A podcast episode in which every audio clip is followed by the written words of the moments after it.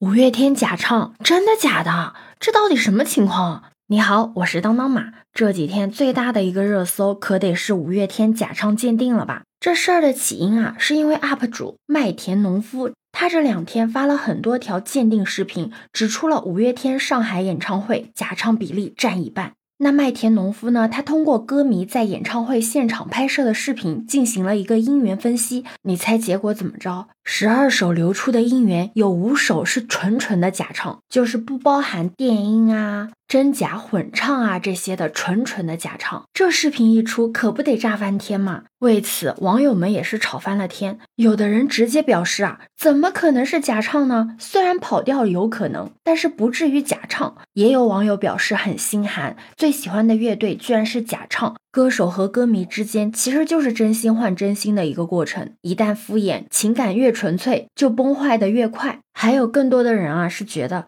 假唱也无所谓。五月天的演唱会嘛，看的主要是个氛围，假唱并不会影响他去看演唱会的体验。比较惋惜的是被蒙在鼓里。话说回来，你能接受明星演唱会假唱吗？那根据《演出行业演艺人员从业自律管理办法》的第八条第七款规定，演艺人员呢不得在营业性演出中以假唱、假演奏等手段欺骗观众，或者以违背伦理道德、违反公序良俗的方式进行演出吸引观众。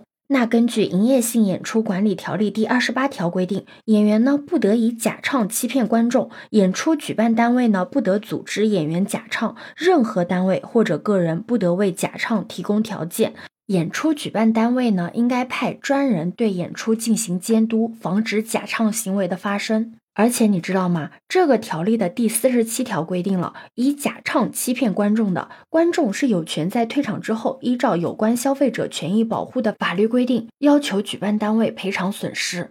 演出举办单位呢，可以依法向负有责任的文艺表演团体、演员追偿。由县级人民政府文化主管部门处五万元以上十万元以下的罚款。所以说，演员假唱呢是对消费者的欺诈，打击假唱，消费者要主动维权，主管部门呢也应该负起责任。那对于这件事情呢，上海文旅局执法总队呢也做出了一个回应，已经按照了营业性演出管理条例要求主办方配合调查，待有关情况依法核实后，将及时回应网友关切。北京文化执法总队也表示啊，他们会将情况记录下来，根据情况进行判定。如果后续涉及调查，会在官方平台进行公布。